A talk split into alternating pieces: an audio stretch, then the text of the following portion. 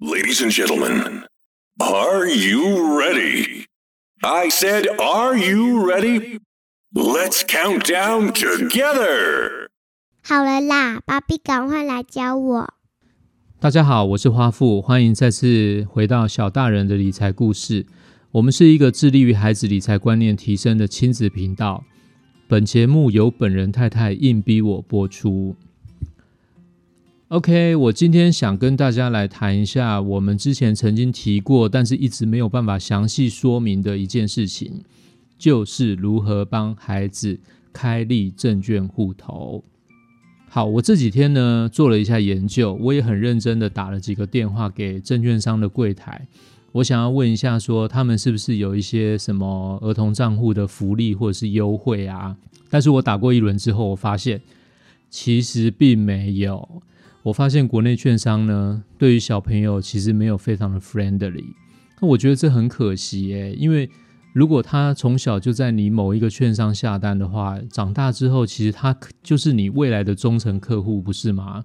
所以我就觉得，哎，现在的券商好像没有很把握这个机会，而且开户其实有蛮高的一个复杂程度，就是大人啊，大人必须要跑一趟的这种复杂程度。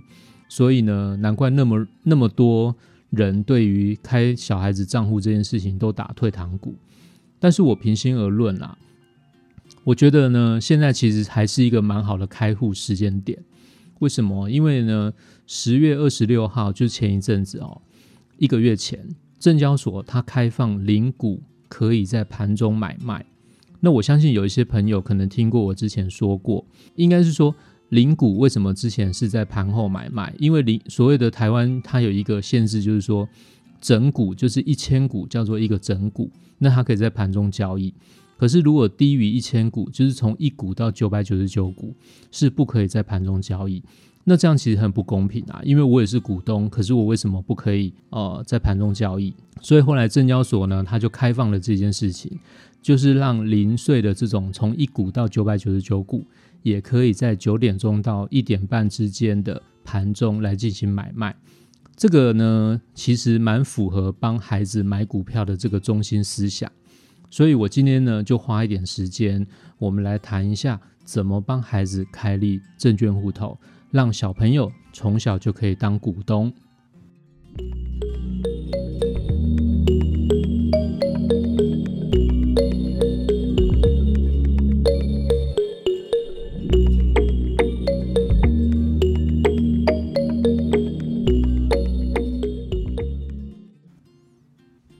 首先呢，我们先谈一下小朋友的户头有什么限制。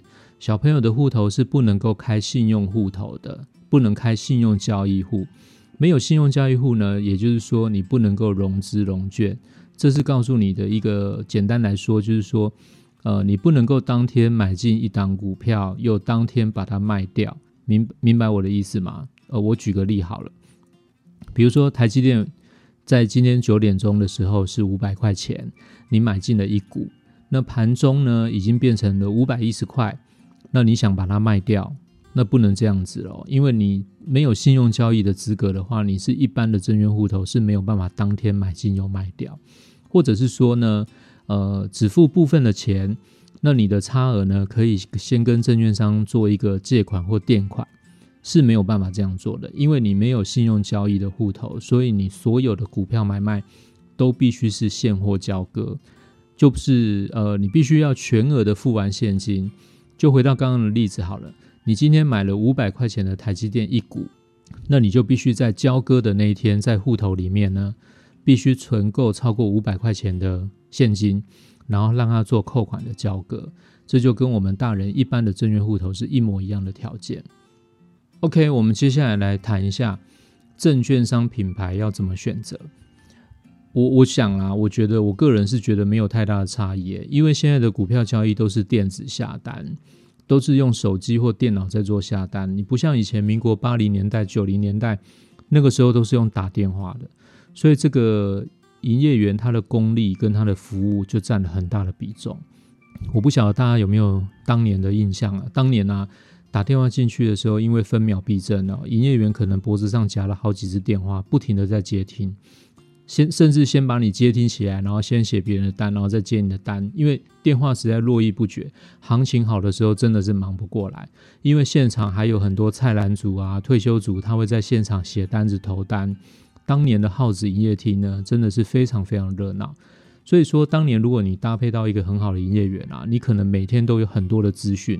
我记得当时啊，很多营业员很认真的时候，他是用手写盘后资讯。然后用传真的，因为当年的 email 没有那么盛行嘛，用 email 来做，呃，先用传真，然后之后演进到用 email 来给你资讯，那甚至到现在好像都变成用 line，所以原则上呢，现在的电子系统下单呢，反而是，呃，它稳不稳定，或者是说这个软体好不好用。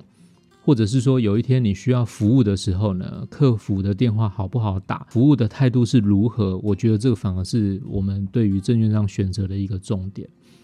而我也帮大家呢打了很多通的电话，我直接打去证券商开户柜台问一下。那我其实自己距离上一次开户其实已经很久很久以前的时间，但是我也想了解一下现在证券商的市场到底变成怎样。所以呢，我就打了这些电话，询问了一轮之后呢，我觉得啦，我心里大概有底。有一些券商呢，电话进线很久啊，都一直没有人接，我也不知道为什么，或者是呢，一直要我继续等候，请按星号，继续等候，请按星号，然后我就等了很久，结果还是没有人来接听。我先假设各位朋友跟我一样不想浪费时间，好不好？所以我就没有刻意的针对这些券商。来做详细的说明，我只挑了一些呃比较有特色的券商来做一些说明。如果大家对于某一些就是跟自己的银行是同品牌的券商，或者是比较大招牌的券商，还是情有独钟的话，那没有在我今天的介绍之类呃之类的话，那就请大家自己上他的官网看一下，自行参考好吗？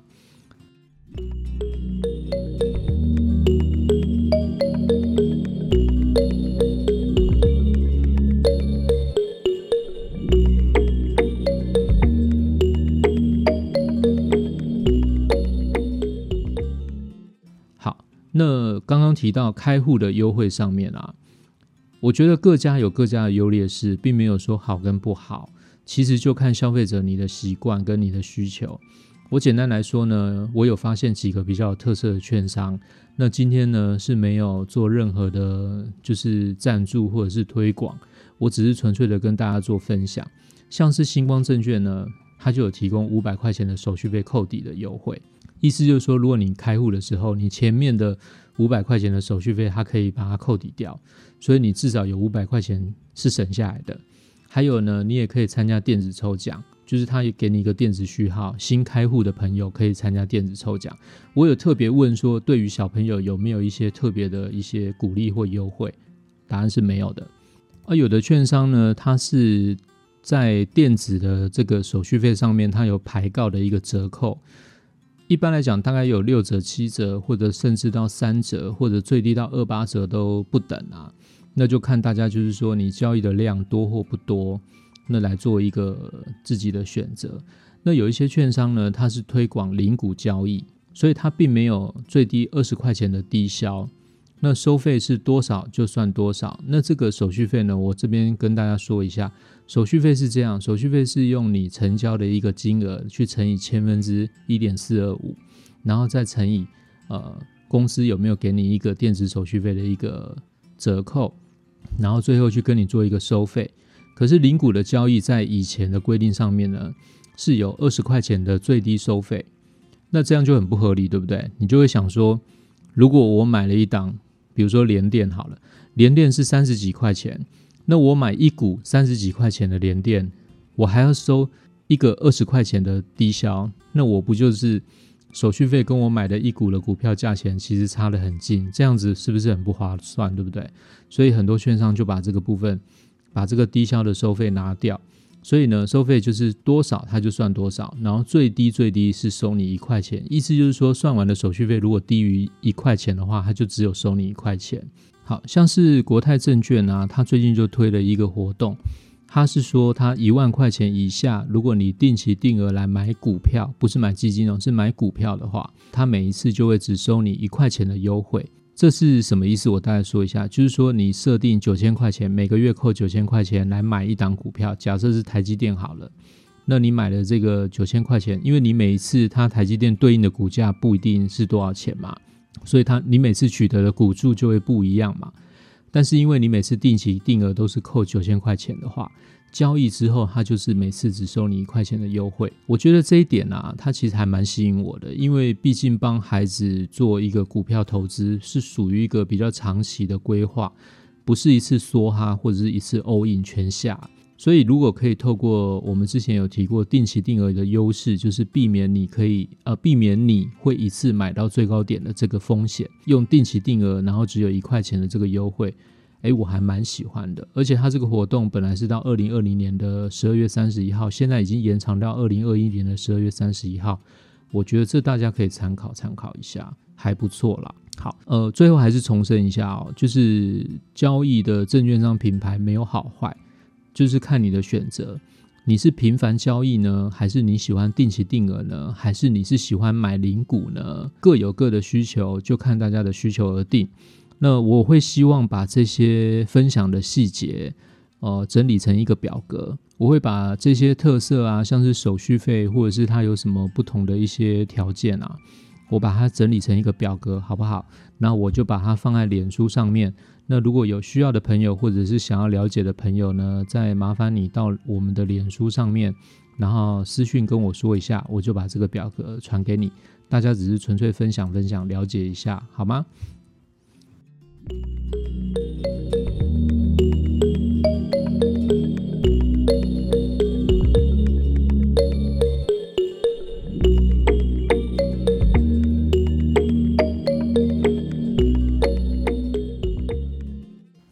好，接下来我们来谈一下如何开户。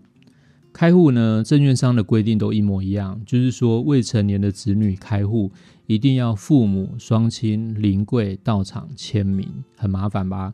七岁以上的话，小朋友要一并到场签名哦。但是七岁以下的小朋友，因为认定他可能还不会写字，所以就不用到场了。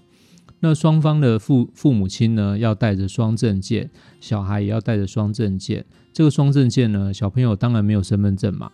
所以他就是要使用户口名簿跟健保卡，父母亲的双证件呢就没有那么严格，就是你自己提出来两种证明就可以了，那你都要带到。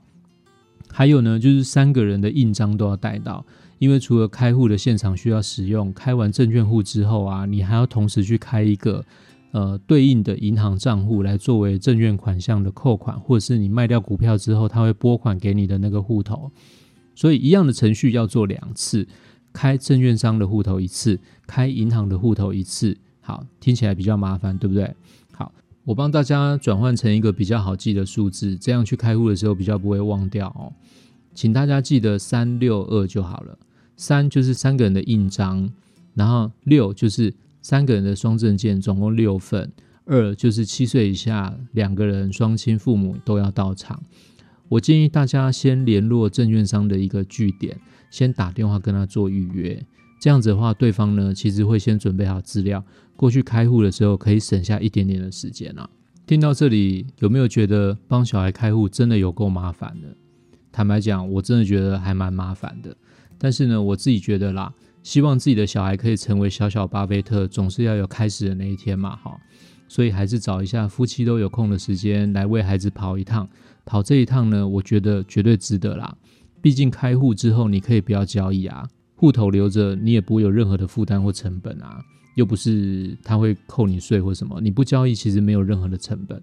但是如果你临时要交易啊，你却还没有户头的时候，你可能就会错过最佳的时间点，对不对？这样就会蛮可惜的。我最后想跟大家分享一个一个故事啦。巴菲特十一岁的时候呢，他用他存了六年的零用钱，买了三股的股票。然后就开始他这样子股神的投资生涯。我当初看到这件事情的时候，我觉得还蛮神奇的。我就想说，哎，股神的开始原来是这样的啊，好神奇哦！我还以为他有什么显赫的身世啊，没有。我是看他传记的时候，我才知道说，哦，原来他的一切这种呃启蒙的思想跟这种培养的一些日积月累的知识，其实是他的父亲慢慢慢慢带给他的。他是因为。十一岁的时候，他父亲带他去美国东岸玩，然后他们去了趟纽约的交易所，然后同时认识了一些父亲的一些朋友，金融圈的朋友，那同时也开了户头。巴菲特他曾经说过一件事情，他说啊，他十一岁开户其实已经算晚了，如果可以的话，他还想更早一点开户。那这个案例或这个故事呢，告诉我们什么呢？我们来分析一下。第一呢，有开户才有开始。第二，不要介意买零股。第三，投资是需要时间红利的。好，那我们来分析一下这几点好吗？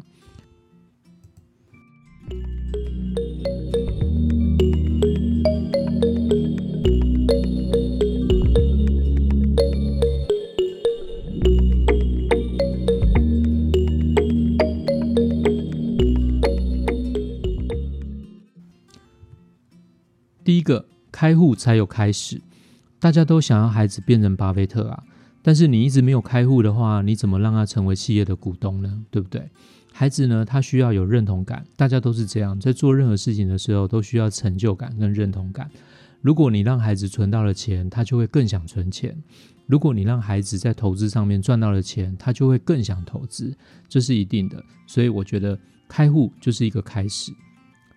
第二呢，不要介意买零股，就像我们刚刚讲的，今年在十月底之前，零股只能在盘后交易，所以限制了很多的条件。交易起来的，它的价格并不漂亮，因为是零股，它不是一千股一张的这个整股。如果你要买，你要加多一点钱；如果你要卖掉，你要在这个价金上面打一点折扣，才会吸引人家买你这个零股嘛，对不对？所以对于零股交易的人来讲，它并不公平。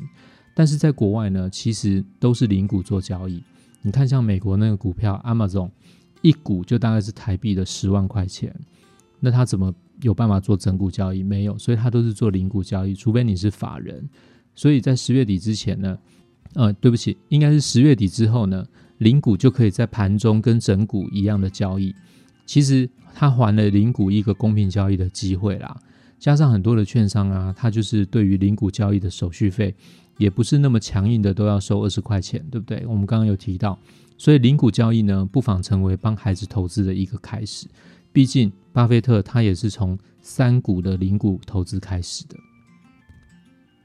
第三呢，巴菲特说了，他说十一岁才开户呢，其实有点晚。他本人会希望再更早一点。这是什么意思呢？这是因为时间红利，因为你越年轻的时候就做投资，虽然你的本钱没有很大。但是透过再投资、再投资的复利动作啊，雪球会越滚越大，越滚越大。股神他的投资报酬率就是这样子出来的。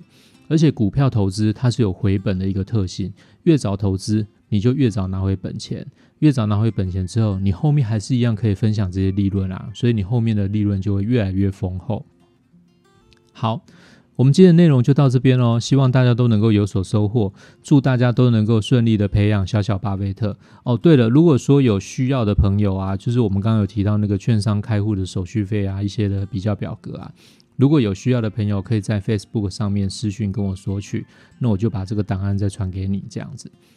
好，以上的分享是小大人的理财故事，我们是一个致力于孩子理财观念提升的亲子频道，欢迎订阅跟推荐给有需要的朋友。如果我做的不错，请大家帮我五星肯定。我已经成立了 Facebook 的脸书专业，如果有任何的想法，欢迎在上面跟我们互动哦。我们下次听哦，拜拜。